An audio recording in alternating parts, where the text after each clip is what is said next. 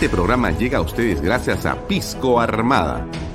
Un pisco de uva quebranta de 44% de volumen y 5 años de guarda. Un verdadero deleite para el paladar más exigente. Cómprelo en bodegarras.com y recuerde, tomar bebidas alcohólicas en exceso es dañino. PBM Plus, alimento para adultos con HMB. Proteínas, vitaminas y minerales con HMB. Vainilla y chocolate, que ayuda a mantener la fuerza de los músculos. Visita pbmplus.pe y síguenos en Facebook como PBM Plus y en Instagram como arroba pbmplus.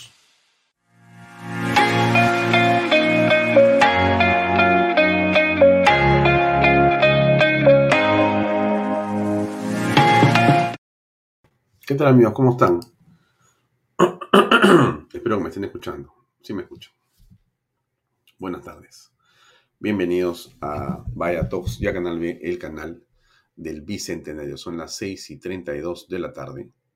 Hoy día es miércoles 22 de junio de mil, del 2022. Me estaba, me estaba confundiendo. Nos pueden seguir en mis redes sociales, en las redes de Alfonso Valle Herrera, también nos pueden seguir en eh, las redes sociales de Canal B, en la aplicación, en la página web. Y también, por supuesto, salimos en directo con y en las redes sociales del diario Expreso, expreso.com.pe. Y también estamos los domingos con nuestra señal a través de PBO Radio 91.9 FM. Gracias por estar con nosotros. Una jornada llena de cosas muy interesante. ¿Qué tal, Juan Carlos? ¿Cómo estás? Delia, Esther Velasco, mucho gusto. Yolando Rita, Esther Mostacero, caballero, buenas tardes. Jorge Sánchez y a todos los demás. Rosa Santa Cruz, ¿cómo estás? Rodolfo Villacorta, ¿cómo estás? Una excelente tarde para todos. Vamos directamente al grano. Eh, hoy hemos tenido en el programa una entrevista del año 20, 28 del 8 del 20 con Juan Carlos Puertas, un abogado muy, pero muy preciso, muy eh, franco, eh, directo en su manera de plantear los temas políticos y por eso le hemos puesto ahí, porque nos parece muy interesante escuchar la visión de la política en esa coyuntura en la que estábamos conversando con Juan Carlos Puertas. Muy, pero muy interesante y usted la ve en Archivo Político también. Estuvimos con Diana, hoy estamos ahora aquí en Vallatox con eh, nuestro querido invitado José Chevasco, que nos conectamos con él en unos minutos más. Y vamos a tener también a partir de las 8 de la noche a Pepe Pardo con su programa Reflexiones, que esta noche tiene a dos invitados estelares para analizar sin duda el tema de Colombia, el papel de Perú frente a Colombia y lo que está ocurriendo en realidad en el concierto de estas elecciones y estos movimientos políticos en América Latina y en el mundo. Va a estar el embajador Eduardo Ponce de Vivanco y también el especialista en temas internacionales, el internacionalista Javier González Olaechea. Le recomiendo, por supuesto, que se quede aquí en Canal B hasta las 9 de la noche. Esta es eh, la imagen de nuestro invitado con el que comenzaremos a conversar a las 7 y cuarto de la noche, que es José Chevasco, un hombre vinculado a las comunicaciones, vinculado a la gestión pública. Ha sido eh, dos veces el hombre que manejaba el Congreso de la República porque ha tenido un rol preponderante como oficial mayor. Usted recordará, hemos conversado con él porque ha estado invitado aquí antes y tiene mucha experiencia en la hermenéutica parlamentaria, es decir, en la manera como se plantean los temas dentro del Congreso. Por eso nos parece importante conversar con él esta noche y para hablar, por supuesto, de coyuntura, de coyuntura política. Este es el programa de reflexiones, los dos invitados que le comentaba, lo de Colombia y lo que puede tener de eso influencia en el Perú. Eso es lo que hemos tenido y tenemos como, digamos, contenido para ustedes. Bien, varias cosas que comentarle. Comencemos por, vamos a ver si es Arequipa rechaza a un ejecutivo que se carga de promesas en regiones. ¿Qué es lo que ha pasado? Eh, déjeme plantearlo de la siguiente manera. Usted, si ha leído el comercio, me entenderá, pero si no ha leído, le voy a comentar yo que hoy día el decano de la prensa nacional, comentaba o escribió o puso en su primera página un hecho que nos llama la atención y nos parece muy preocupante y es las promesas del gobierno que no se cumplen. Yo ayer le comentaba a usted lo que veíamos nosotros como una eh, práctica nociva, que eran las promesas permanentes del presidente de la República y sus ministros de Estado en estos consejos de ministros descentralizados. Como el presidente de la República necesita cámaras y no necesita a los camarógrafos y a los reporteros, alguien le ha dado la brillante idea, me imagino yo que el equipo de Vizcarra, que huya, que salga fuera de la correteadera a la que lo van a tener aquí presionado los reporteros en Lima. Y le han dicho, váyase a provincias, métase a un estadio y ahí haga su Consejo de Ministros, rodéese de algunos amigos, ponga bastantes ministros de Estado, ponga todos los asesores y a que hayan aplausos y eso se graba, eso se pone con las cámaras y la imagen es que usted está viajando para gobernar. Tires un discurso usted, mándele, dele micro un poco a los ministros para que se despercudan un poco y eso es gobernar. Dicho sea esto así, el presidente ha subido en la intención de voto en los últimos dos meses brillante. Quiere decir que ha funcionado. Al final, lo que importa para algunos son los números. Y para el señor Pedro Castillo los números le van dando la razón. Así que él continúa. Se va a Arequipa, se va a Juliaca, se va a donde sea que pueda estar, menos en Lima. Lima lo detesta en casi un 95%. Lo odian. En las calles camina y lo repudian. La vez pasada tuvo que cruzar de Palacio de Gobierno a la Fiscalía de la Nación con 300 policías porque la gente lo quería crucificar. Esto, por supuesto, es una metáfora, ¿no? Nadie lo quería crucificar. Pero sí que se ganó una cantidad de insultos a viva voz de gente que, dicho sea de paso, no están organizados por nadie. Es la gente que está en la calle. O sea, ya no necesita nadie organizarse. Donde saca la cabeza Pedro Castillo en Lima, la gente lo quiere, lo va a abuchar y le dice cosas terribles. En provincia, más o menos pasa lo mismo en el norte del Perú. En el sur todavía, increíblemente, la gente no sé qué cosa mira, ¿no? Bueno, mira Canal 7, pues, ¿no? Entonces, mirando Canal 7, lo que ven es que el presidente está como que gobernando, ¿no? Porque, como decía yo a usted ayer, viaja en el avión presidencial, mueve el helicóptero presidencial, van los aviones, van los ministros, todo es una parafernalia lleno de gente que se le cuadra cuando lo ven, lo saludan, se paran a su lado, se pone ponchos, se pone plumas, hace todo lo que tiene que hacer en un show que se despliega y que lo que hace es dar la sensación de que él está en el manejo del Estado, cuando en realidad no maneja nada.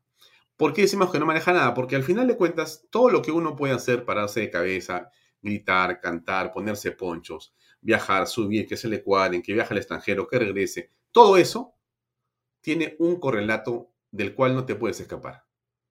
¿Qué cosa trae como efecto hacia la población eso que haces? En la gestión pública, como en la gestión privada, tú puedes hacer lo que sea. Al final tienes números y los números son lo que mandan. Muy bien. ¿Qué dice el titular del comercio? Que es a lo que yo me refiero en este momento. Se lo voy a poner ya para que no vaya a pensar que yo me estoy inventando nada, porque lo que menos quiero es inventarme algo. Así que lo voy a poner a usted en un segundo. Espérense, por favor, medio sec. Y acá está mi titular. Ahí lo tiene. Voy a hacerlo crecer un poquito más, yo me achico, así no le molesto y ya está. Este es el titular del comercio. ¿Qué dice? Dice lo siguiente. Ejecutivo hizo 238 promesas en consejos descentralizados. Balance, ofrecimientos no se concretan, que, eh, que no se concretan podrían desencadenar nuevos conflictos sociales. Sesiones en regiones evidencia actitud de confrontación del gobierno contra el Congreso, el empresariado y otros sectores. Promete y no cumple. Promete y no cumple. El 90% de esto o 95% de esto no tiene ningún parangón, no tiene ninguna correlación colateral, no tiene nada. Es un anuncio. El presidente ha hecho 44 promesas, 9 en infraestructura, 7 en agricultura, 5 en educación, 3 en corrupción, 2 en economía, 2 en hidrocarburos, 16 de otras cosas más. Nada, cero.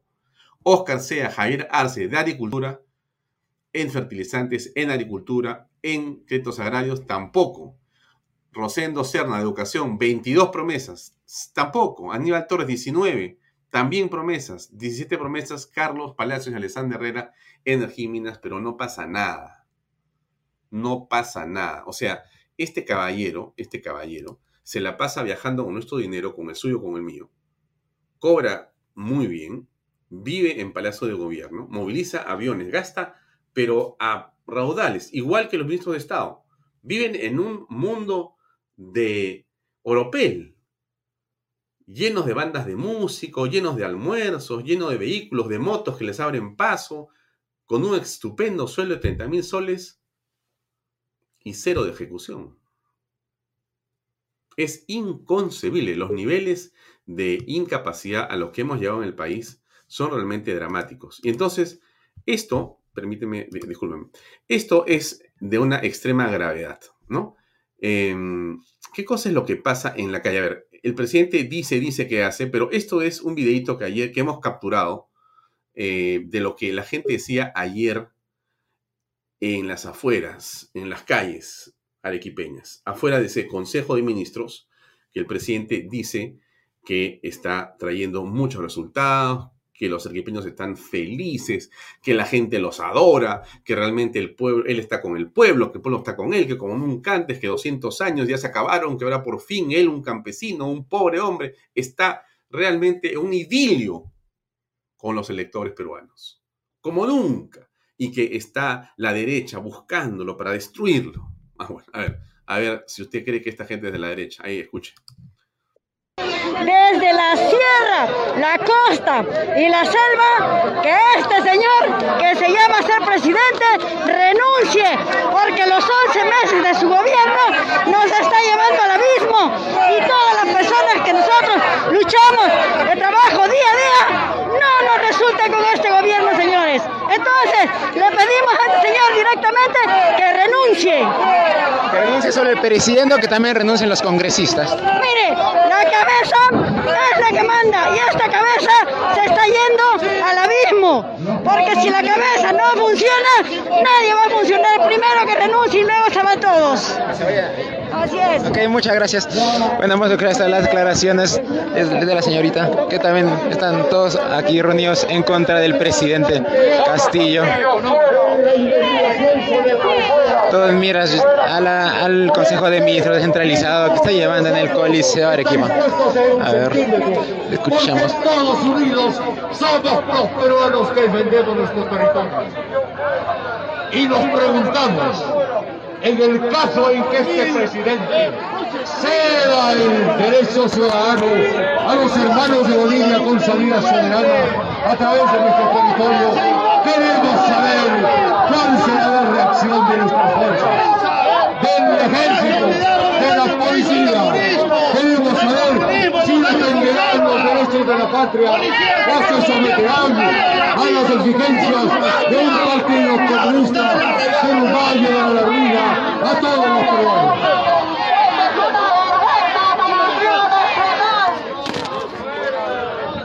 Hola amigos, aquí, aquí seguimos viendo esa protesta que está en contra del presidente Pedro Castillo pidiendo...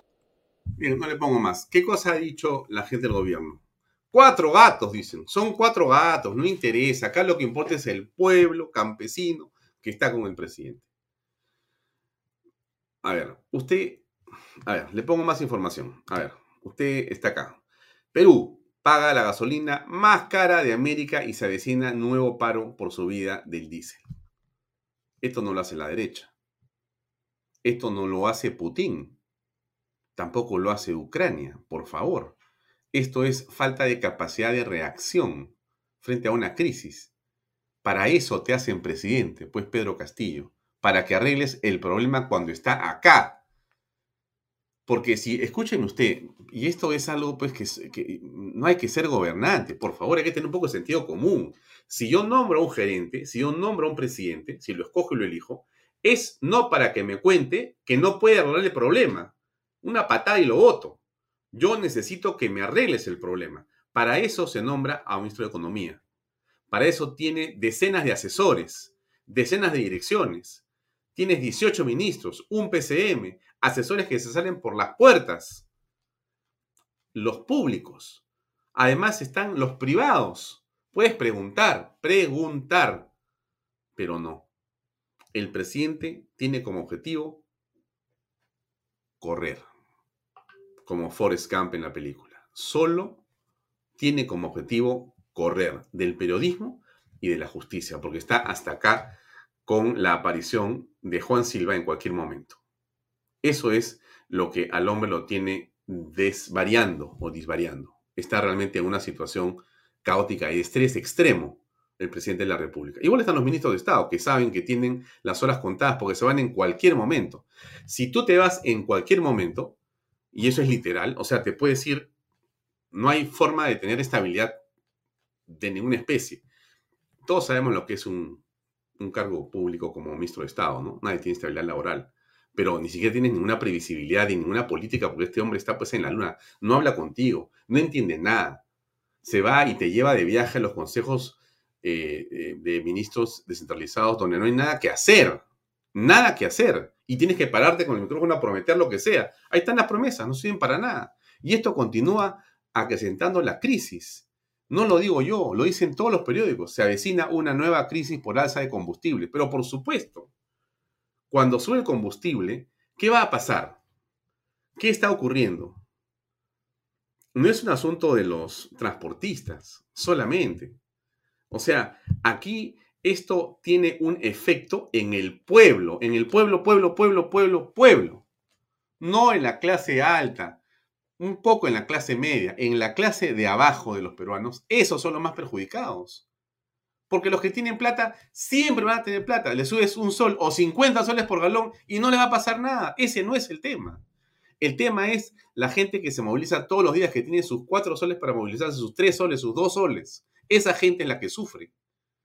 La que tiene que transportar sus papas, sus paltas, eh, lo que sea que traiga de provincias, la, la movilidad en diferentes lugares del país, todo eso se está encareciendo y no es la guerra. El presidente dice, no, todo esto es, la guerra. Y bueno, disvaría porque, o sea, no, en fin, escuchen ustedes. Y luego, en el caso de este problema, de este conflicto entre Ucrania y Rusia, el pueblo peruano ha sabido entender de que lo que teníamos que hacer era vacunarnos. Gracias pueblo peruano por asimilar y por salvar y por ser responsable en este espacio. Y una vez habiendo... No sé, pues. La pandemia, la guerra, la vacuna, ¿no? ¿Cómo entender a este hombre? Yo por momentos me trato, o sea, trato de escucharlo y me pongo en el papel de como psicólogo, ¿no? yo escucho al paciente. a ver, por favor, convérseme usted, dígame qué piensa y escucho estos videos, ¿no? Y digo, oye, Pedro, mira que sentarte, ¿no? Siéntate, tómate una manzanilla, vamos a conversar un poco como amigos, ¿no? Antes que como paciente a enfermo, porque algo te está pasando, Pedro. O sea, no me digas que esto que estamos escuchando hace rato es de una persona que está bien. O sea, yo entiendo que el pollo, el muerto, toda esa historia, un error, perfecto, pero las cosas que el presidente viene diciendo, yo ayer decía, ¿no? No interesan finalmente, ¿no? No, yo creo que no interesan y sí interesan. No, no es que esté hablando como cantinflas. No interesan porque no tienen ningún impacto. A, eso me refiero. O sea, no, no, no que, que, se equivoque, no, no interesa. Lo que sí nos tiene que llamar la atención es que este hombre tiene algo que no está bien. No es que lo hace a propósito, no. Algo no está bien en la cabeza del presidente Pedro Castillo. Se los digo con toda seriedad. ¿ah?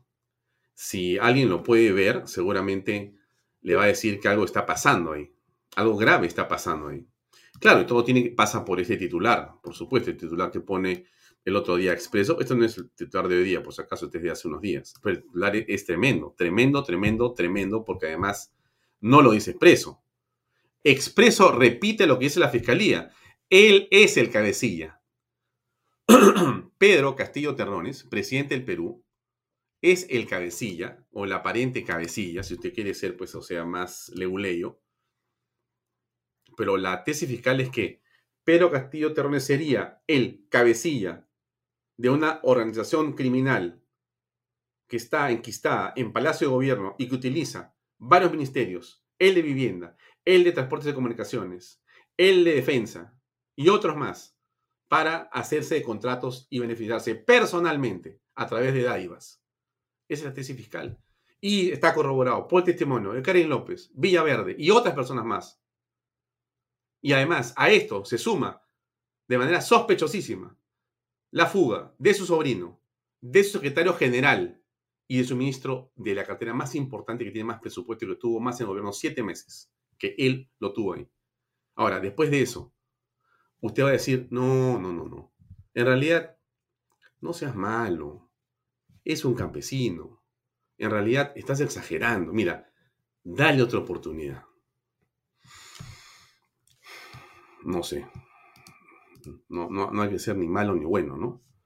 No, es el punto, no es, no es bondad. Yo creo que como están las cosas en el Perú, con la cantidad de gente que no tiene trabajo, con el testimonio de la señora Lidia Padilla que yo le puse a usted, que es dramático. O sea, no, eso no se puede permitir. No se puede permitir. No es que uno esté, tú te vas a agarrar con Castillo, eres la derecha. Eso son tonterías, por favor. Tonterías. Tonterías. No tienen nada que ver. Eso, ese, no es el punto. Ese no es el punto. Bueno, nos quedan minutos más. Vamos a hablar de otro tema que me parece que es re, re, re importante. Eh, déjenme buscar mi archivo, que está aquí cito nomás, como diría, eh, y espero que no se me haya perdido. Pero a veces se mueven las cosas acá en la computadora, pues ustedes se imaginan, ya, ya lo encontré. Eh, acá está, perdónenme, perdónenme, perdónenme, perdónenme, pero ya lo tengo aquí. Ya, mire, este es. Muy bien, voy a hacerlo crecer un poquito más. Este es un tweet que yo puse en la mañana. Disculpe que me cite a mí mismo, parece un poco ridículo, pero es la mejor manera que tengo de explicarle mi punto a continuación. Mire, este tweet lo pongo acá y déjeme traerlo aquí para explicarle qué se trata. Votarán, volverán a votar por la reconsideración del informe Cabero sobre Merino. Ya, yo tengo el informe acá de 50 páginas. Lo voy a publicar en Canal B en la web para que usted lo descargue y lo vea, ¿correcto? Porque aquí lo que hay que hacer es leer el informe de este hombre, de Cabero, que es el congresista. Cabero de Avanza País es un chico joven. Es un chico, yo no he votado por Cabero, por si acaso. Lo he conocido como congresista. Antes, creo que un par de veces lo recuerdo haberlo visto en algún momento de la campaña de PPK, creo que en el 2011, pero no, no lo recuerdo bien. Pero ese no es el punto. El punto es que este hombre ha sido elegido y es un hombre valiente.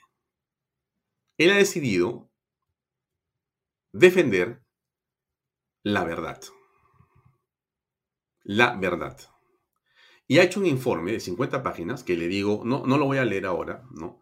Pero se lo voy a poner en la web para que lo podamos este, descargar. Déjenme ver si puedo pedirle a mi equipo técnico, que son unas balas, unas balas, que por favor lo puedan subir ahora mismo. Lo pongo y se los voy a... Denme medio segundo, porque para eso está la tecnología. A ver, en un enlace, ¿ya? A ver, Alejandro Peña o, ah, Omar, si me lo pueden eh, poner en un enlace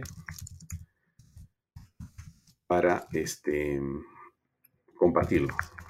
Ya, ok. Entonces, mientras eso ocurre, el punto está en que, claro, otra vez estamos aquí enfrentados con un grupo de personas que históricamente siempre van a negar las resoluciones judiciales de cualquier especie que no les gusta los caviares SA.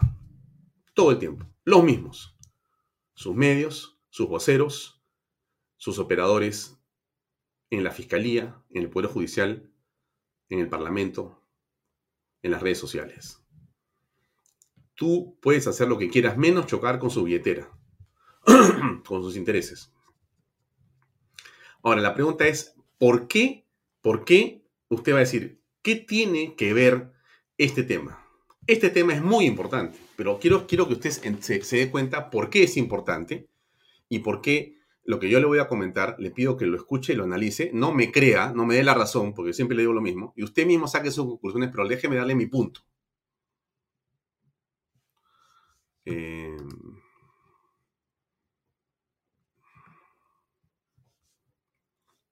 Perdón, quiero saber si han recibido el documento. Sí, bueno. Entonces, este es el punto, ¿no?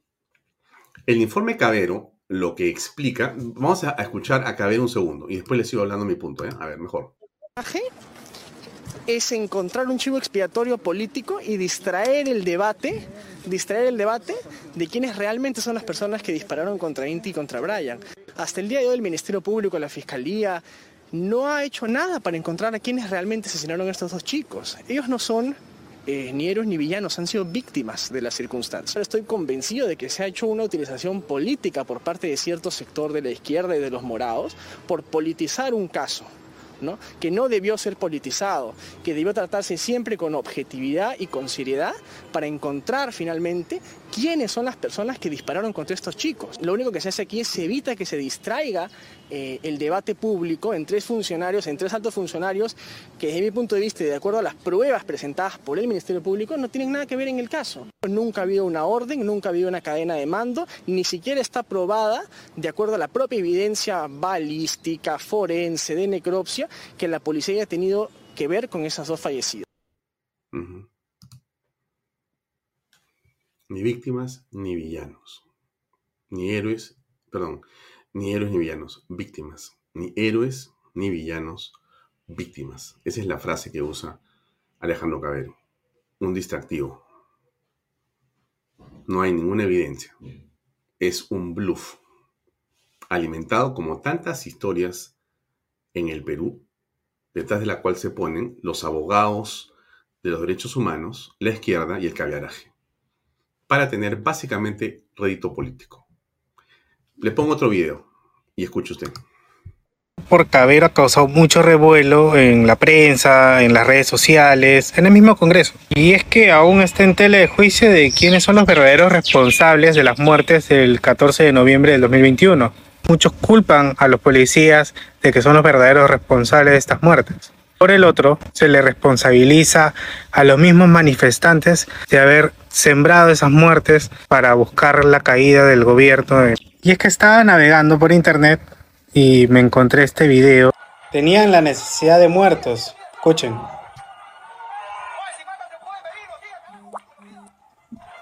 ¿Escucha bien? Así que muertos para que caiga Merino. Me encontré con este otro video que justamente hay algo particular. Véanlo.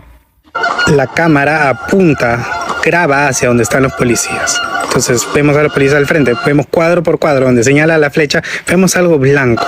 Eso vendría a ser una bomba lacrimógena, proyectil lanzado no desde donde, donde estaban los policías, sino desde la parte de atrás de los protestantes. Entonces podemos decir que esta agresión que vemos en el video vino de parte de los policías nos percatamos de que no necesariamente la agresión tenía que venir desde la policía. Tal vez todo estaba planeado para que las agresiones vengan desde la misma organización de la marcha y buscar así la caída del entonces presidente. ¿Qué opinan ustedes? Muy bien, ¿qué opinan ustedes? ¿Qué opinan ustedes? Ahora, ¿qué, ¿cuál es mi punto acá, no? Aquí lo que se está buscando hacer, ya este, esto, este tema pasó al archivo, chao, se despidieron, pero no, entonces, aquí hay por lo menos tres grupos distintos, pero relacionados, en búsqueda de que no se archive, sino que se le impute la muerte de Inti y Brian a Antero Flores Arauz, a el señor Manuel Merino y al ministro del Interior del momento, contra quienes no hay ninguna evidencia ni prueba ni de ninguna especie, pero existe ese interés de tres grupos. El primero tiene que ver con la persona o las personas que directamente asesinaron con ese disparo al señor que ustedes vieron en pantalla, a uno de los muertos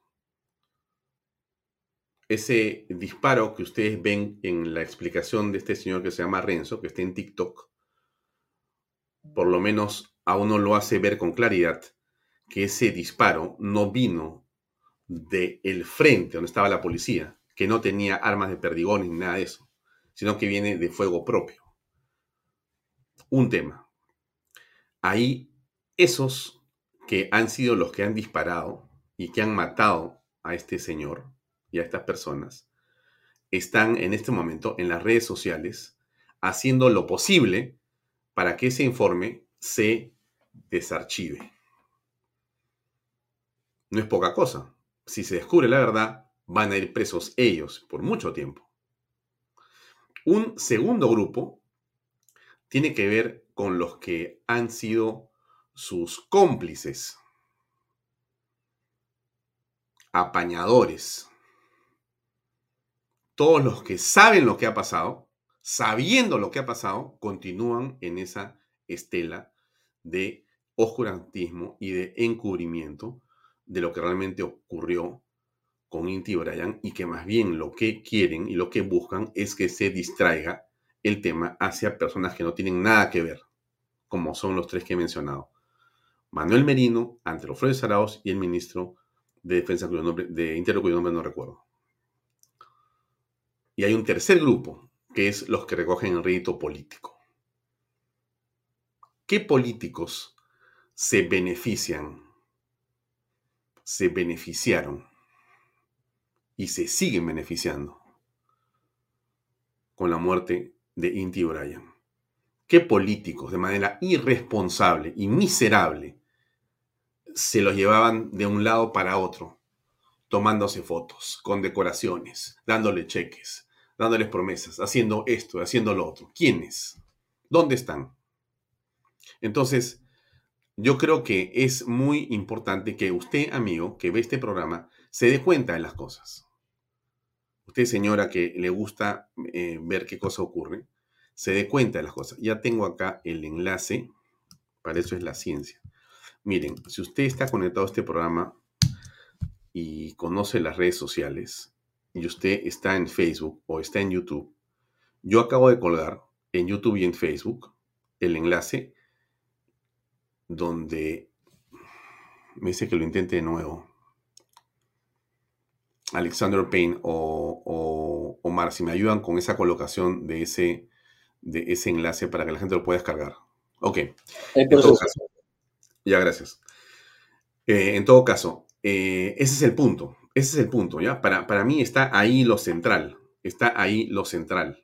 Están tratando de eh, ajochar, de eh, decirle una cosa u otra cosa a Cabero, ¿no? Quieren atacarle, le han dicho su vida. Cabero ha sido famoso la semana pasada cuando sacó el informe. Le han dicho de todo, de todo.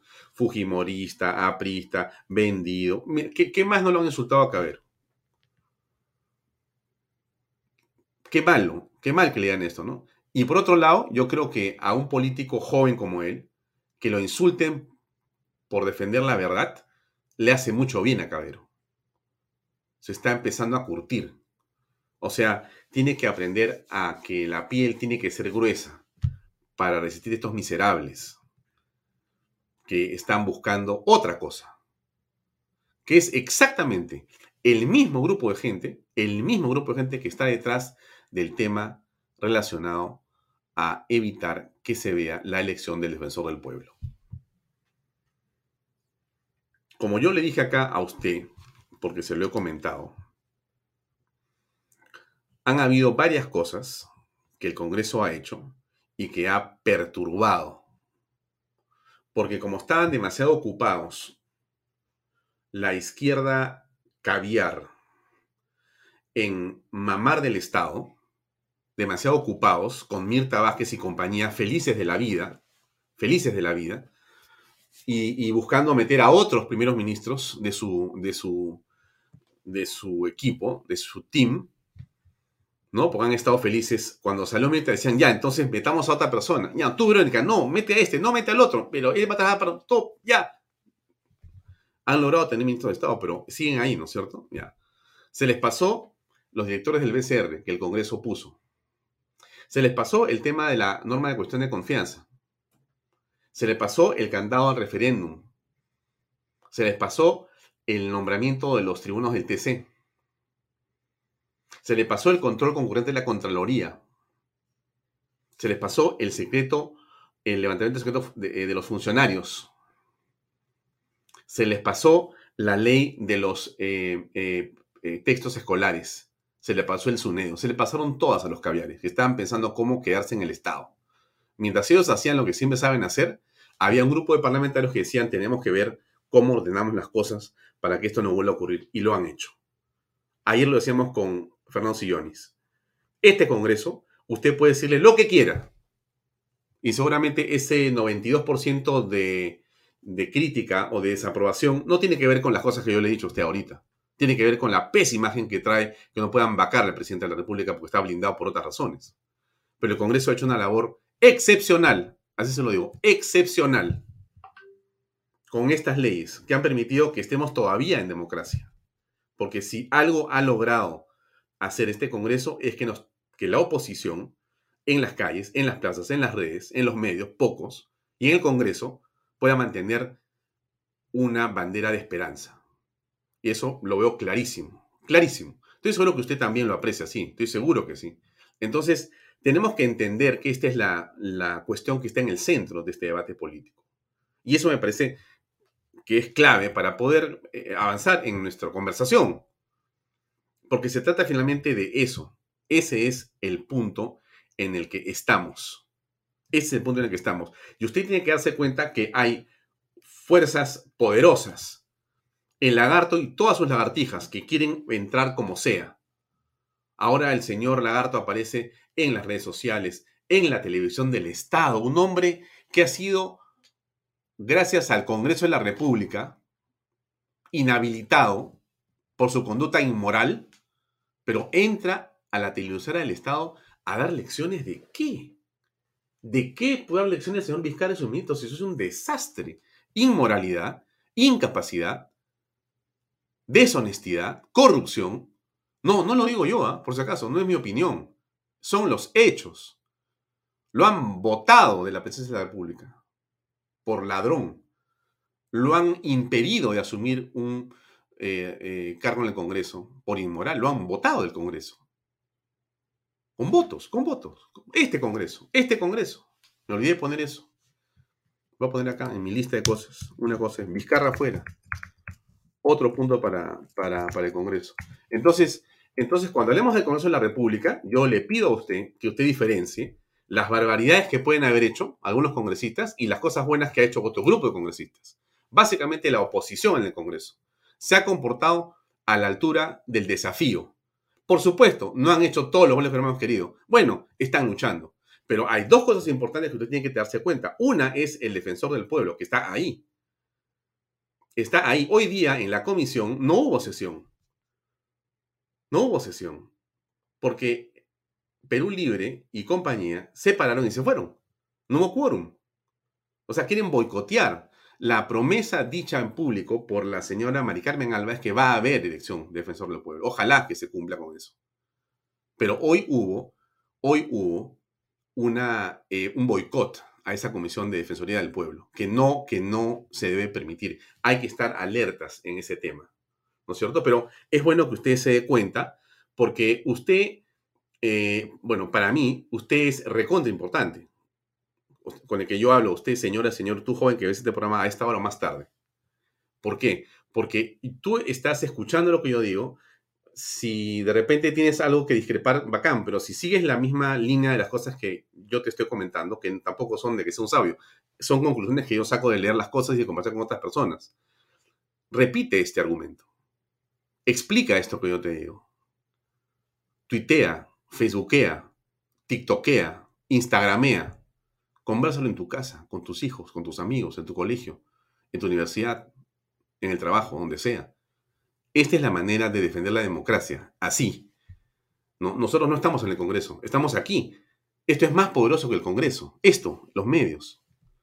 Entonces, la batalla hay que darla donde a uno le toque estar. Y estamos acá dando la batalla. Y usted, junto conmigo, es una persona que está llamada a esta batalla. No, yo no estoy solo está usted. Usted tiene una potencia gigantesca en sus manos. Así es. Entonces, esa responsabilidad la tenemos todos en este momento y no debemos olvidarla. Me parece que es central no olvidarla. Bueno, dicho esto, creo que no tengo nada más de qué hablar. y ya es hora de que invite a mi invitado. Eh, voy cerrando solamente para hablar de lo que pasa en Colombia. Ah, por supuesto, la bolsa de valores cayó. El dólar se fue a los cielos. Pero esa película la conocemos. El impacto en Colombia, yo le aseguro, le aseguro que el impacto va a ser mucho más grande que en el Perú. ¿eh? O sea, eh, Colombia se va a una velocidad ultrasónica hacia abajo. No hay forma que, se saben los colombianos. Tienen, creo que son cuatro años de presidente de una crisis enorme, enorme. Pobrecitos realmente, yo los compadezco. Eh, ha sido una votación que ha ganado, me imagino que limpiamente el señor Petro, pero más allá del resultado electoral, las consecuencias del mismo van a ser desastrosas para ese país. Lo digo con toda pena, porque Colombia es un país lleno de gente extraordinariamente buena, fantástica, pero que lamentablemente, también producto de la pandemia, han sufrido muchísimo y seguramente parte de eso es este efecto electoral devastador para el pueblo colombiano. No se merecían a un Petro, no se lo merecen, pero es como han votado los pueblos finalmente se merecen, como nosotros, lo que tenemos. Castillo, al margen de todo, es y estuvo ahí por razones que ya conocemos y no vamos a repetir estas alturas. Pero, ok, ok. Avancemos con una, la última, la última, para que ya no. Bueno, las encuestas le dan a este hombre, pues. Y termino con esto. Urresti tiene tanto por ciento, López Aleda tiene tanto por ciento. Eso dice hoy día CPI. Mire usted, viene una elección que es crucial. Viene una elección que es crucial. La elección de octubre no es una elección municipal ni es una elección de gobierno solamente. Quítese usted eso de la cabeza. Es una elección plebiscitaria. Plebiscitaria. ¿Qué significa? Que vamos a decir si estamos con Castillo o en contra de Castillo. Con Castillo significa con Perú Libre y con los partidos que le dan soporte en el Congreso? O sea, vamos a ser capaces de entender quiénes son sus candidatos de tapada, quiénes son sus candidatos escondidos, quiénes son los que van a decir o van a hacer lo que Castillo quiere, aunque hoy se presentan como candidatos independientes, o quiénes van a ser candidatos de la oposición. Y usted con su voto tiene que reaccionar. Esa es la labor que tenemos nosotros por delante. Esa es la elección plebiscitaria que viene en octubre. O estamos con Castillo o estamos en contra de Castillo, no hay más. Y la elección lo tiene que decir. ¿Es riesgoso? Por supuesto que es riesgoso. ¿Es difícil? Es dificilísimo, porque al final las elecciones, usted ha visto, se pierden. Por más razón que uno tenga. Porque hay gente que, como yo le decía ayer, este programa, lamentablemente, no, no es este programa. Estos temas son temas de élite son temas para un grupo de personas que les interesa la política que son pocos. No somos la mayoría de peruanos, somos la minoría de peruanos que nos interesa la política, porque es así, es así, no, no es ahora, ha sido siempre así. La historia de la, de la política en el mundo es que hay unos pocos cuantos que realmente se interesan por los temas eh, de la polis, y que están preocupados por lo que pasa en la patria. Y entonces quieren ver que la ley es así o la otra ley es asá y quieren que sea el presupuesto manejado de esta manera mejor que de la otra. Y ese es el trabajo que hay que hacer. Pero la gran mayoría no le importa porque creen que no tienen ninguna manera de influir en el poder. Yo creo que sí se puede influir en el poder. Pero eso es otra cosa. No hablo más. Voy a invitar a nuestro querido amigo Pepe Bajo que está ya con nosotros. Lo veo bien abrigado, lo cual me produce una enorme sensación de envidia porque yo estaba ayer así, feliz, y después me dijeron, ¿cómo sales así, con chalina? Me dicen, Alfonso, tú sales siempre con saco, con pañuelo. Yo me tengo que poner así como siempre, que es mi uniforme. Pero acá está Pepe Chavasco. Pepe, ¿cómo estás? Hola, querido Alfonso, es la ventaja de estar en casa, pues ya, pero hace frío. Sí, sí, sí. por contrario que sea mi vestimenta respecto a la percepción de la imagen, bueno, pues este, estoy abrigadito y más a gusto para hablar contigo, ¿no? ¿Cómo estás? Sí. Eh, Pepe, yo primero agradecerte siempre porque tienes la, amabilidad de acompañarnos y, yo lo decía en el programa de Diana, tu experiencia, lo repetí ahora, es muy importante para nosotros y para el público que sigue Vaya Talks para poder conversar en torno. Voy a ponerme libros para parecer más intelectual. Ya. Entonces, ahora sí, entonces, a ver, desde el, púlpito del saber, este, Solamente como un contexto para que las personas sepan por qué eh, nos puedes eh, ilustrar. Tú has tenido una experiencia como oficial mayor. ¿Qué es la oficialía mayor y qué tiempo has estado en ese cargo dentro del Congreso de la República? Bueno, el cargo lo he tenido en tres oportunidades. Eh, mi experiencia en el Parlamento es desde los 17 años de edad, ¿no? Y pude ascender en todos los cargos hasta llegar al nivel máximo, que es el del oficial mayor, cuya función es ser el, digamos, la máxima autoridad administrativa del Parlamento. No solamente está a cargo de... ¿Es un gerente general? Más que un gerente general. ¿Por qué más? el gerente general eh, se encarga de los recursos logísticos y administrativos. Hay un gerente general. Hay, tiene un gerente general. ¿Y tú estás encima de? Y encima, encima de él. ¿no? ¿Por qué? Porque el oficial mayor eh, es el nexo entre los políticos y la administración. Pero eh, no solamente es en cuanto a la administración de recursos administrativos, logísticos, sino también es en cuanto a la responsabilidad de los procedimientos parlamentarios que existen en el Congreso, pero además sirve de consejero, digamos, en la aplicación del reglamento y la constitución al presidente del Congreso o presidente del Congreso y a los parlamentarios. Lo que pasa es que muchos congresistas entran sin la experiencia de vida en el manejo congresal. Entonces necesitan de un staff permanente que se llama servicio parlamentario para que los ayude a conseguir eh, sus objetivos, pero además eh, les sirven como guía para los procedimientos, diversos procedimientos parlamentarios que hay en el Congreso. Entonces, para eso hay un staff permanente, tal conforme existe en el servicio diplomático una, una línea de carrera hasta llegar a embajador. El servicio parlamentario, digamos, es una cierta analogía con el servicio diplomático. Lógicamente, eh, el Parlamento adolece de una academia, ¿no? Como debería existir en la formación eh, de gente que esté vinculada al manejo congresal ya será cuestión de tiempo que esto suceda, pero el oficial mayor tiene esa responsabilidad, además de ser fedatario del Congreso de todos sus actos. Y, por ejemplo, yo he dado fe eh, de la última constitución, de nuestra constitución del 93, ¿no? yo soy el fedatario de, de, la Carta Magna, ¿no? Entonces, grosso modo, esas son las funciones que tiene un oficial mayor. Ya, ¿y tú has estado qué tiempo en ese cargo? En suma he estado 10, 12, eh, casi 14 años en ese cargo. Solo en ese cargo 14 años. ¿Con qué gobiernos, con qué presidentes de Congreso? ¿Con qué gobiernos, perdóname? Bien, gobiernos, eh, bueno, estuve toda la década del, ingeniero Fujimori, luego estuve con el gobierno aprista y luego volví con, con la doctora Luz Salgado en el año 2016 hasta el 2018, ¿no? Que ya renuncié y ya pues estoy gozando de una comida jubilación de la actividad parlamentaria formal, digamos. Ya, muy bien. Ahora bien, pero también tu ámbito en la actualidad tiene que ver con el análisis político y la comunicación. ¿Estás en eso? Sí, estoy en eso. Asesoro diversos políticos eh, de diversas bancadas. Eh, me he especializado en lo que es el ámbito de la comunicación y el marketing político. Mm. Y si a ello le juntamos la experiencia que tengo en, el funcionamiento del Congreso y otras esferas de la política nacional, me permiten ayudar en la construcción de una, imagen, de una percepción de imagen positiva y sobre todo la, a la adecuación, ¿no? de, poder transmitir bien las cosas, porque como bien lo sabes, Alfonso, existe un gran déficit de, de, buena comunicación a nivel político, ¿no?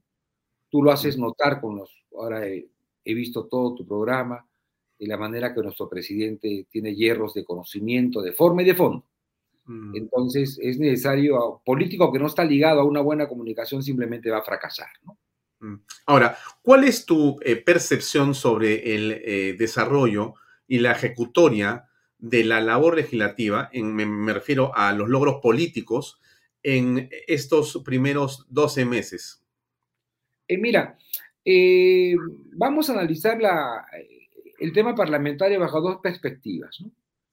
Eh, en, principio, debemos ser conscientes que el Parlamento es el reflejo de la voluntad popular. Y sobre esa base tenemos un Parlamento fragmentado, ¿no?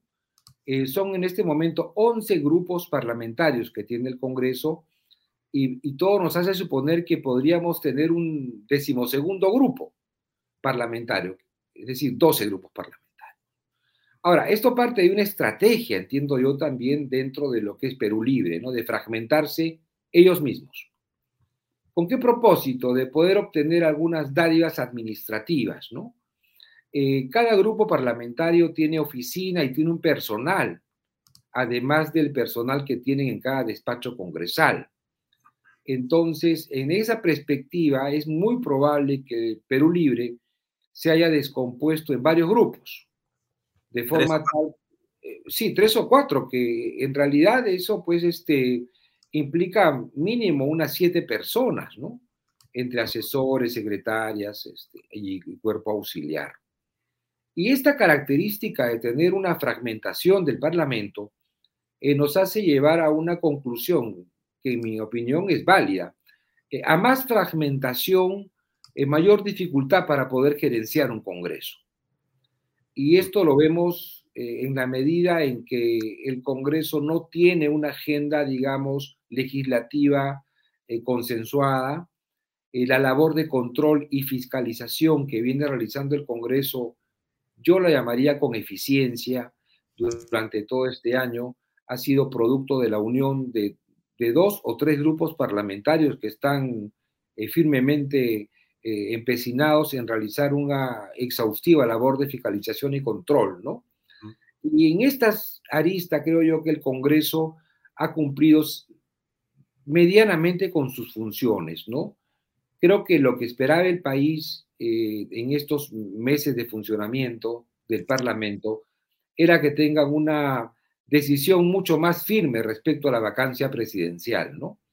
Y es ese sentimiento, creo yo, el que podría llevar a que el Congreso tenga una mala calificación, pero no ha realizado un deficiente trabajo al 100%. ¿no? Yo creo que ha hecho un, trabajo respetable, ha hecho un, un, trabajo de control parlamentario eficiente con los ministros de Estado, ha sacado leyes importantes, como por ejemplo ponerle requisitos a los cargos de confianza eh, de secretario general y viceministros en las carteras de defensa interior para que sean nombrados personas que no tengan vínculo con el terrorismo. Creo que esa ley eh, fue aprobada hace unos meses, fue aprobada y creo que es un gran logro de comenzar a poner requisitos a ciertos cargos de confianza del gobierno.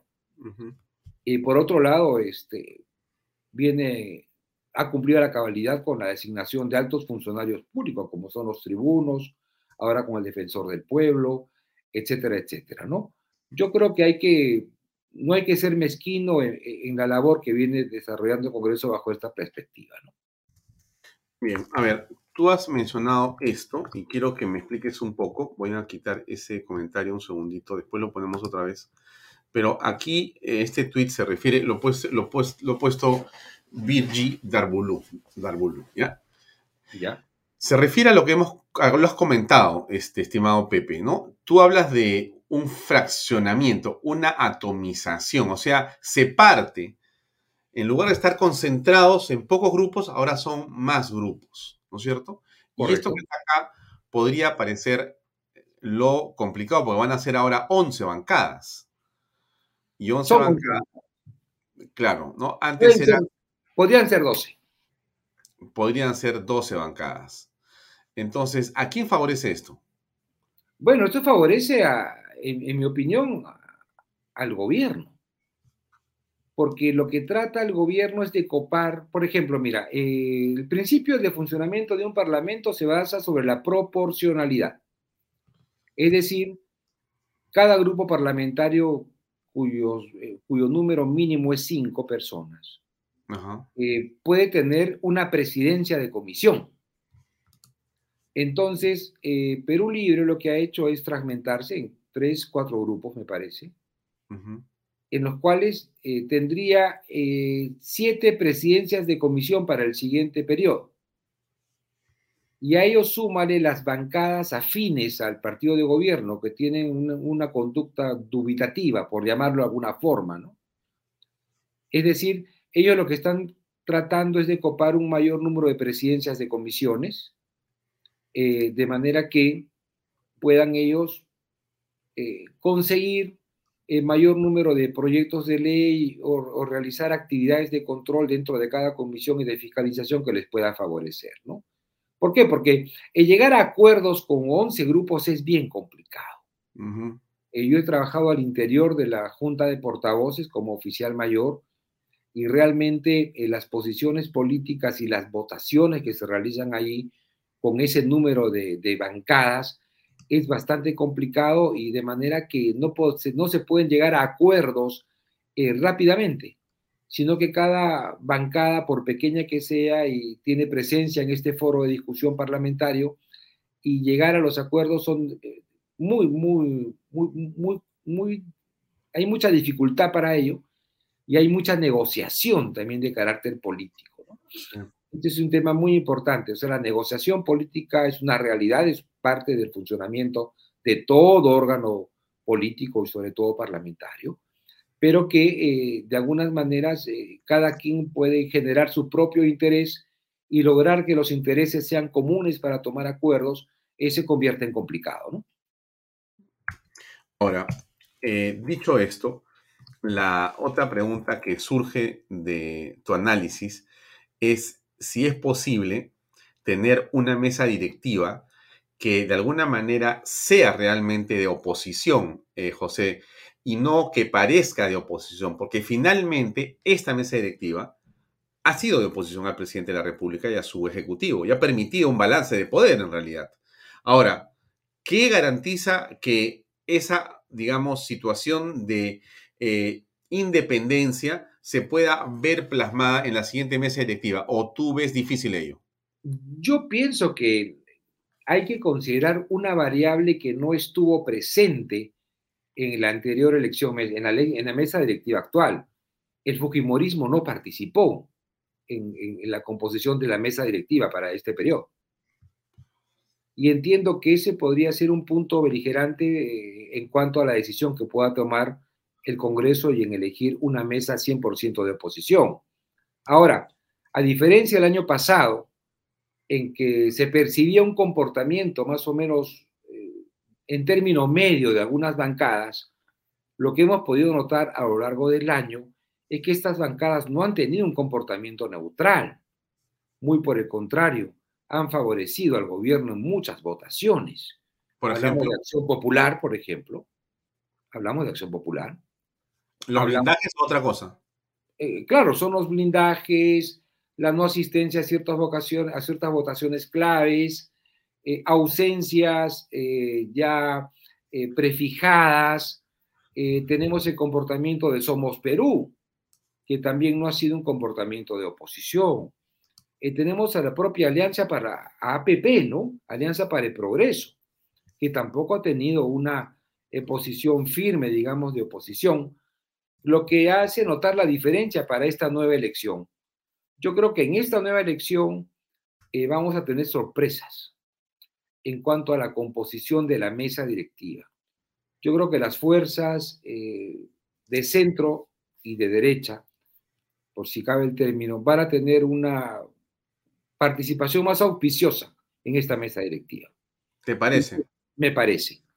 Y se van a decantar con el otro grupo, porque Perú Libre, por falta de conocimiento en el procedimiento parlamentario, recordemos, no pudo presentar lista para el Congreso, lista para la mesa directiva. No pudo inscribirse, no pudo inscribir sus candidatos. En esta oportunidad sí lo van a hacer y creo que yo que van a buscar alianzas con aquellos grupos parlamentarios que han merecido el apoyo el apoyo para ellos durante este año que termina. Este ¿Cómo, ves la situación de Lady Camones como eh, posible eh, cabeza de Alianza para el Progreso y de esa coalición de derecha, de oposición? lo que ha pasado con la congresista Camones ayer ha sido muy lamentable, ¿no? Que los propios miembros de su agrupación política hayan develado una conversación privada con el único objetivo, entre comillas, en el argot político, quemarla, ¿no? Para poder ser la candidata de Alianza para el Progreso a la presidencia del Congreso.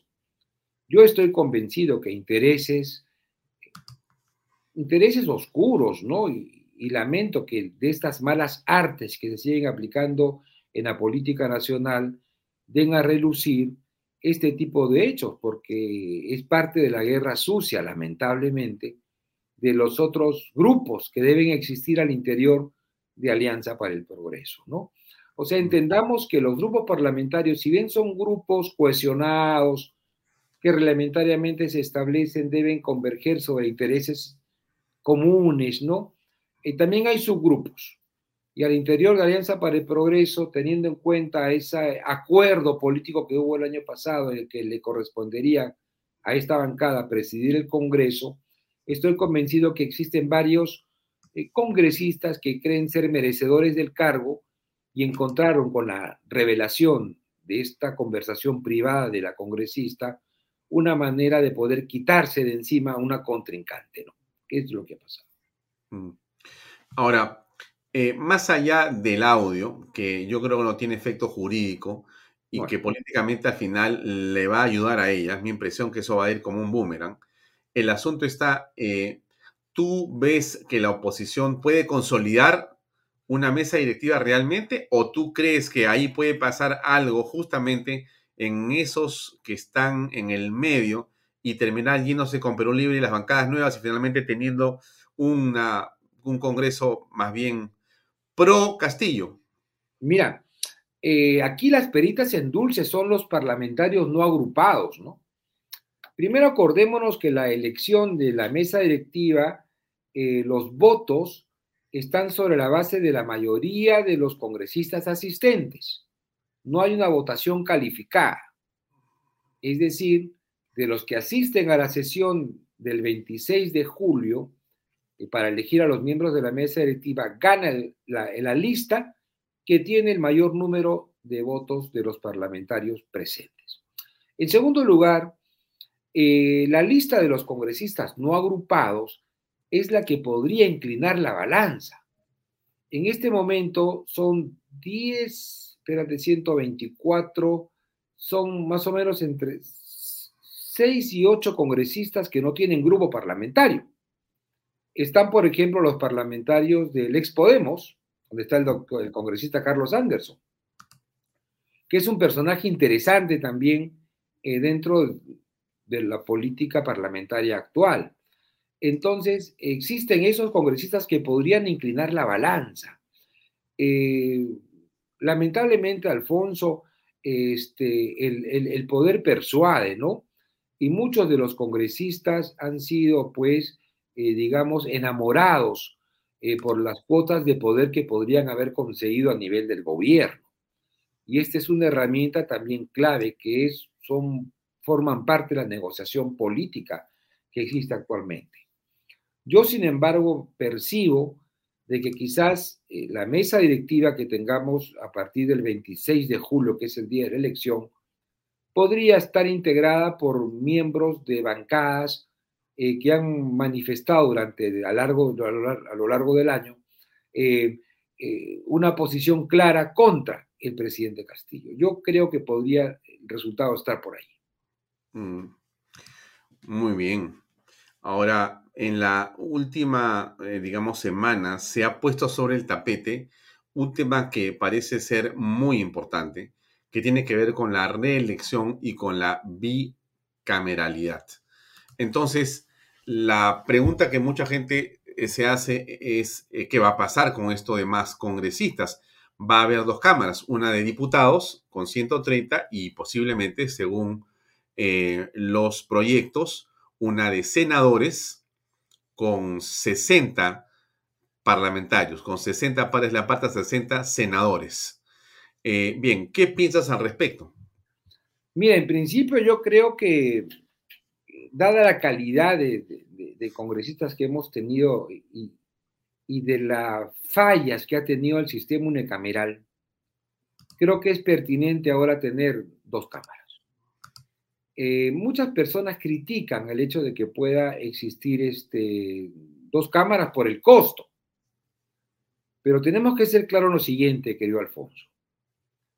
El presupuesto del Congreso no llega siquiera al 1% del presupuesto nacional. Es decir, el presupuesto del Congreso en la actualidad, frase, eh, números redondos, son 800 millones de soles, versus los 219 mil millones de soles que tiene el presupuesto de la República. O sea, el porcentaje es muy pequeño.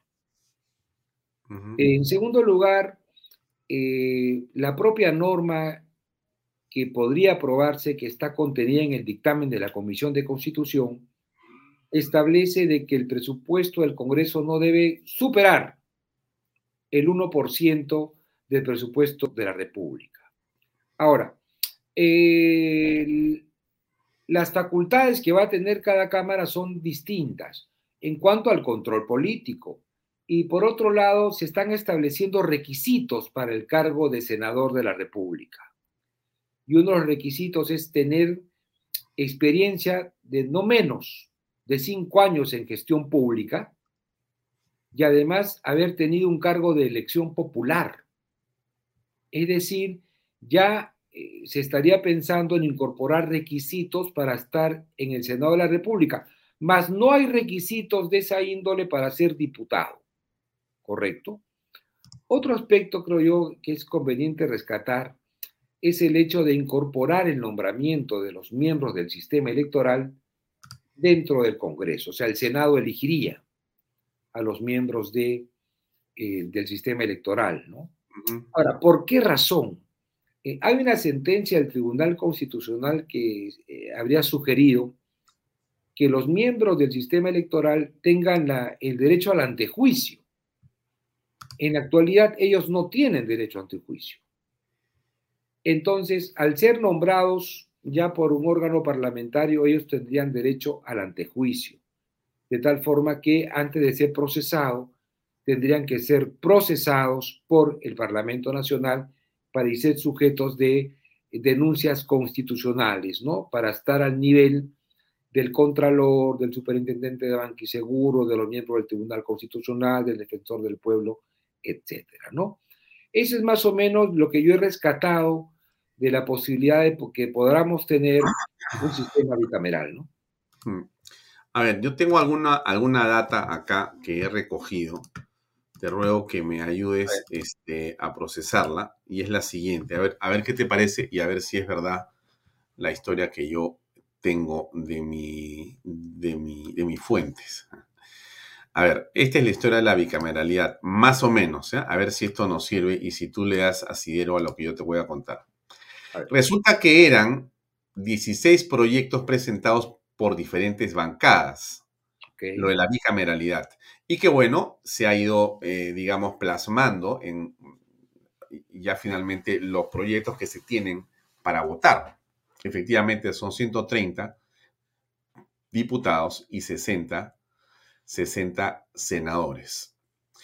Em, en realidad, los diputados el mínimo de edad para ser diputado van a ser 25 años y para ser senador 35 años.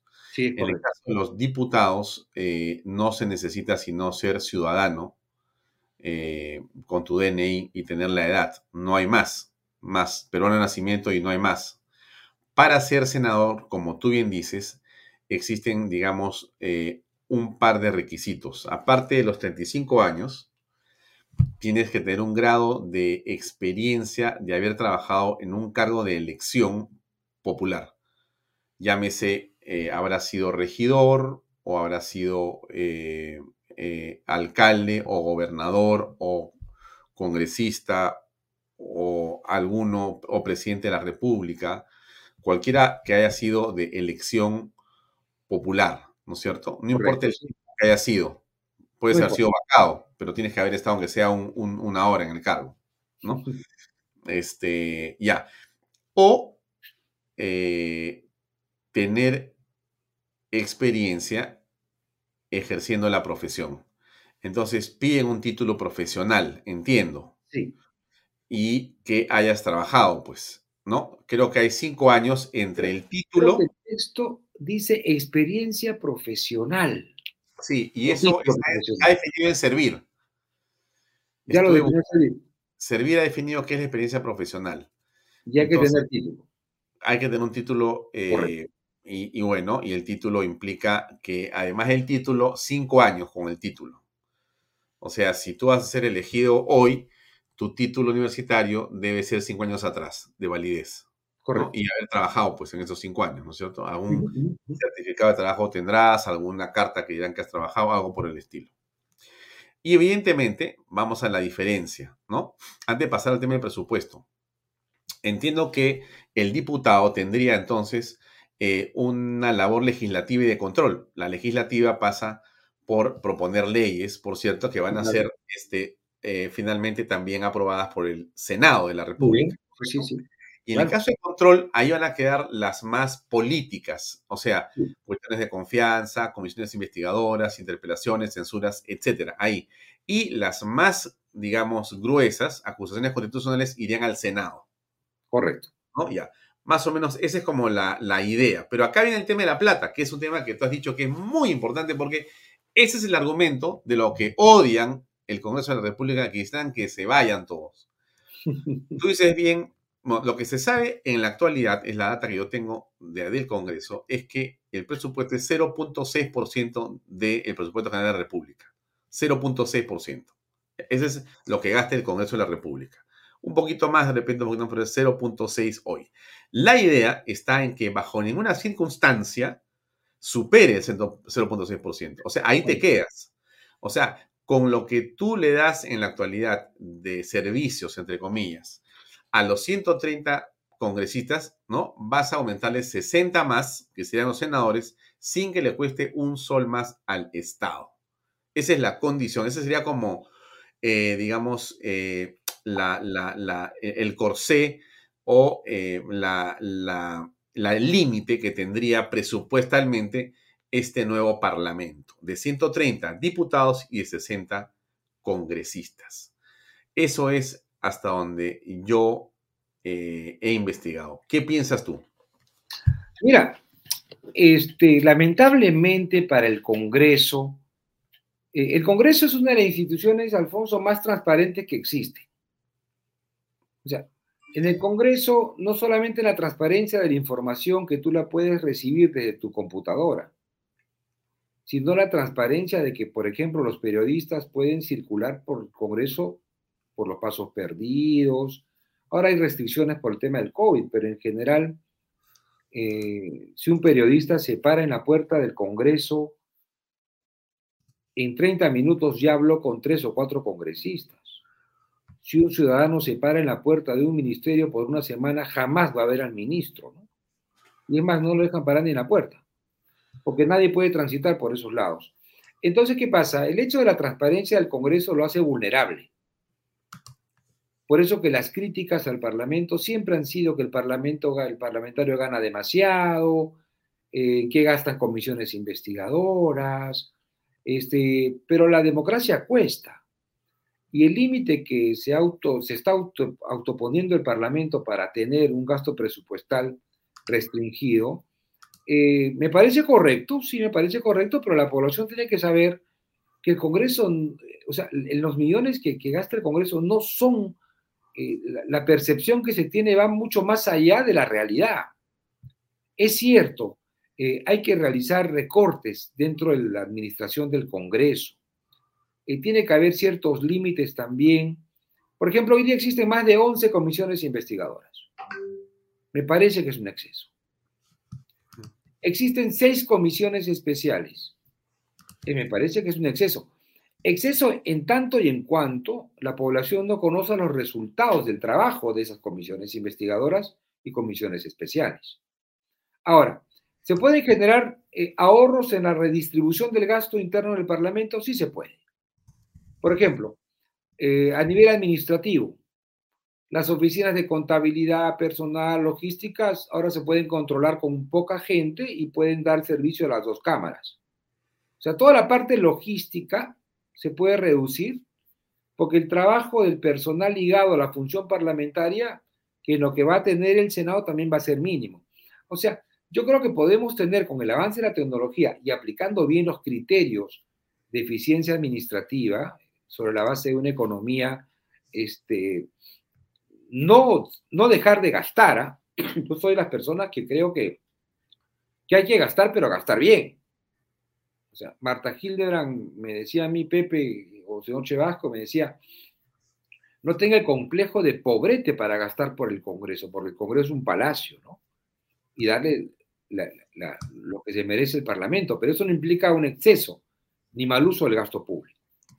Y creo yo que administrativamente, si el Congreso puede ser eficiente con un menor gasto, con una mejor redistribución del gasto y haciendo las economías de escala pertinentes pues, para tener una, eficiente administración de recursos. Mm. Yo, yo, creo que hay un tema ahí, eh, Carlos Alves tiene un punto importante, son los asesores, ¿no? En realidad, ah, fíjate, fíjate, este, Pepe, a ver, tú no me vas a dejar mentir porque tú has estado ahí antes. Entonces, en el antes está la diferencia. Yo te pregunto, cuando tú recién empezaste como oficial mayor, ya, dime, dime, porque esta es la clave de tu respuesta, Pepe. Ya. Cuando tú estabas recién estrenando tu terno, tu corbata y estabas en el cargo de te alucinabas y acababas de entrar y estabas nuevecito, ¿cuántos empleados tenía el Congreso? Mira, cuando te vamos a contar la historia completita. Ah, no, me, flores, no me flores, no me flores, el número. Te prometo que no te voy a florear y estoy convencido que al darte mi respuesta vas a sentir un alto grado de satisfacción que yo. A ver, a ver, dale, dale, te, te escucho con mucha atención. Eh, en la época bicameral, el Congreso tenía más de 4.000 empleados, sumado trabajadores del Senado con los trabajadores de la Cámara de Diputados, ya 4.000. Año. 1992. 92. 2, 90. Antes del 5 de abril. Antes del 5 de abril. Después del 5 de abril hubo un periodo de reestructuración y logramos, ya con mi oficialía mayor, que el Congreso tenga un total de 890 empleados. Mira la reducción que hubo de personal, ¿no? ¿Por qué? Primero porque ya éramos un Congreso unicameral. En segundo lugar, eh, se hizo un modelo de administración matricial. Es decir, la administración eh, que, yo lideraba logró descentralizar toma de decisiones a nivel administrativo, de manera de que los cuellos de botella desaparecieron. Eh, los asesores para las comisiones no eran permanentes, se les contrataba por producto. Es decir, se contrataba un asesor para que se especialice y desarrolle un tema determinado en una comisión, se aprobaba el proyecto de ley por el cual fue contratado y luego regresaba al mercado. De tal manera que la burocracia en materia administrativa no engordaba. Entonces, esa conducta eh, del contrato de personal se mantuvo hasta el año 2000 10 años el Congreso funcionó con un personal muy reducido, eh, con una administración de corte matricial, no vertical, de manera que los pocos empleados que teníamos eran bien remunerados, porque se les exigía de sobremanera, pero ya a partir del año 2000, en que termina de alguna manera ya este, el, digamos, el periodo fujimorista, eh, comenzó a crecer el número de empleados del Congreso. En la actualidad sobrepasan los, las 3.000 personas. O sea, es casi, casi como si estuviéramos en una época bicameral del año 92 hacia atrás. Mm. Bueno, entonces, entonces eh, y de esos eh, hay problemas laborales y cargas laborales complejas. Sí, porque muchos empleados que fueron que, a pesar de haber concursado para una plaza y no ganarla, se les pagó sus derechos, pero ellos lucharon ante la Comisión Interamericana de Derechos Humanos, ya han reingresado trabajadores al Congreso, inclusive habiendo cobrado ellos lo que les correspondía por ley. Mm. Ya, hay ya hay trabajadores del Congreso que han reingresado y han recibido fuertes sumas de dinero por el tiempo que estuvieron despedidos o mal despedidos. Sobre eso tiene. mal despedidos. Mal despedidos. Y la Comisión Interamericana de Derechos Humanos, bajo motivos que, no sé qué, habrán pensado. ¿En qué época ha sido eso? Eso ha sido durante el año. Después del 2000. Han comenzado a entrar en forma progresiva.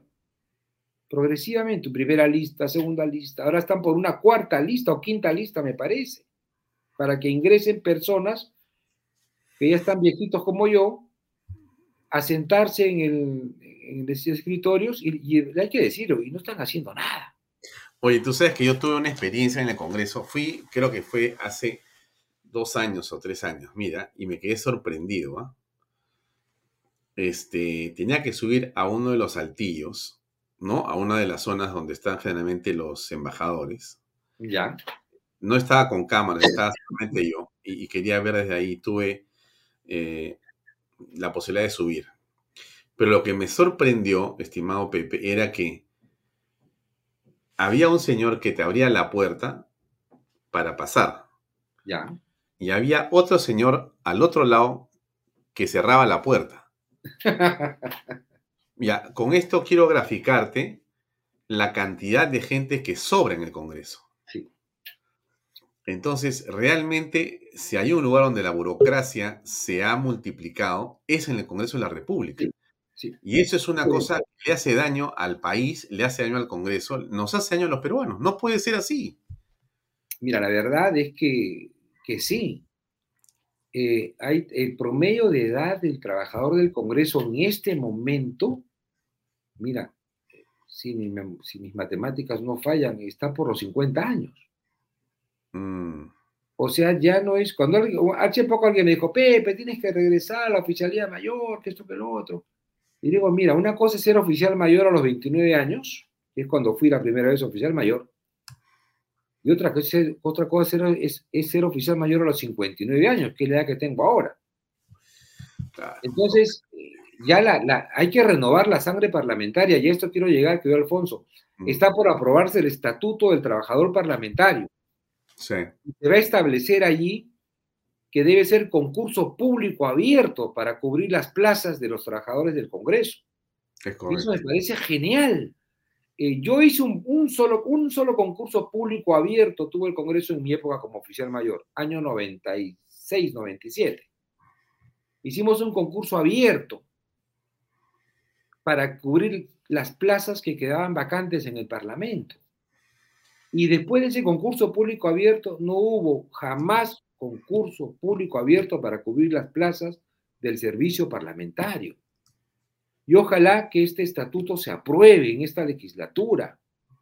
Hay ahorita en el CAP, porque está, cuando hablo de 3.000 personas son entre personal contratado y nombrado, eh, en este momento hay por cubrirse 290 plazas en el servicio parlamentario. 290 plazas que tienen que ser concursadas abiertamente y no como pretenden algunos grupos dentro del Congreso, que no existe este concurso abierto para, para poder cubrir estas plazas. Entonces, desde acá, mi sugerencia a los congresistas para que aprueben el estatuto y podamos hacer que el servicio parlamentario se nutra con gente joven. El Congreso necesita especialistas profesionales jóvenes. Ahora, ¿cuántas personas calificadas existen con maestrías, etcétera, etcétera, que para mí, Alfonsito te digo, ¿ah?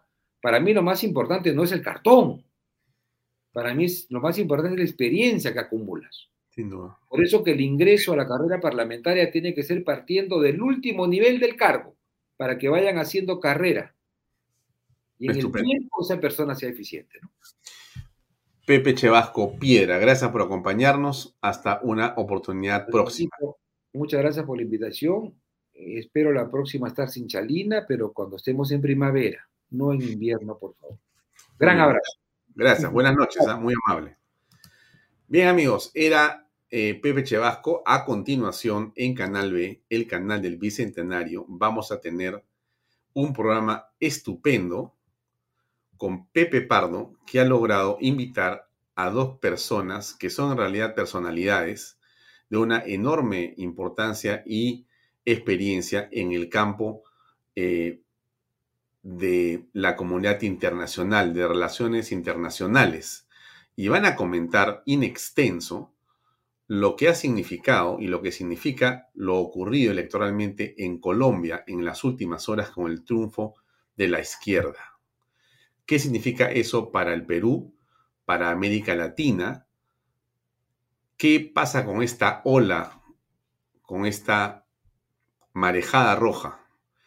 Y si el Perú puede salir seguramente de ella. Por acá está Pepe Pardo, quiero saludarlo un segundo. Pepe, buenas noches, ¿cómo estás? Hola, Alfonso, ¿cómo te va? Buenas noches, ¿cómo te va? ¿Cómo has estado? Qué gusto verte. Bien, bien, muy bien, ¿tú? Muy bien.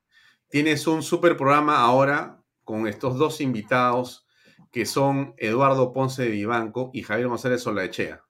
Sí, señor. Te felicito. No sé cómo has logrado juntarlos a los dos porque es muy difícil, pero bueno, tú tienes influencias que son más allá de mi conocer.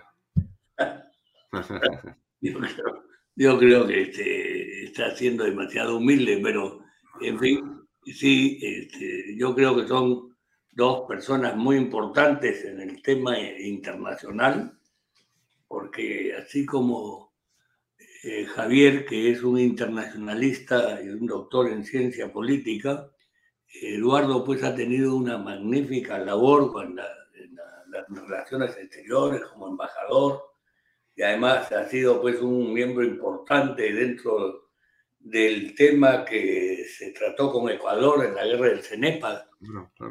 Él, fue integrante importante en, las conversaciones por la paz. Mm. Creo que los dos conocen bien este tema y es un tema que nos interesa pues a todos. Bien. Pepe, te deseo éxito. Me despido yo y te veo eh, por mi celular en reflexiones a partir de los próximos tres minutos. Un abrazo. Gracias, lo mismo. Ok. Amigos, eso es todo por hoy conmigo. Me despido hasta mañana a las seis y media en punto. Les deseo que no se desconecten, se queden aquí para continuar reflexiones con Pepe Pardo por Canal B, el canal del Bicentenario. Muchas gracias por seguirme. Muy buenas noches. Este programa llega a ustedes gracias a Pisco Armada. Un pisco de uva quebranta de 44% de volumen y 5 años de guarda. Un verdadero deleite para el paladar más exigente. Cómprelo en bodegarras.com y recuerde, tomar bebidas alcohólicas en exceso es dañino. PBM Plus, alimento para adultos con HMB proteínas, vitaminas y minerales con HMB. Vainilla y chocolate, que ayuda a mantener la fuerza de los músculos. Visita pbmplus.pe y síguenos en Facebook como pbmplus y en Instagram como arroba pbmplus.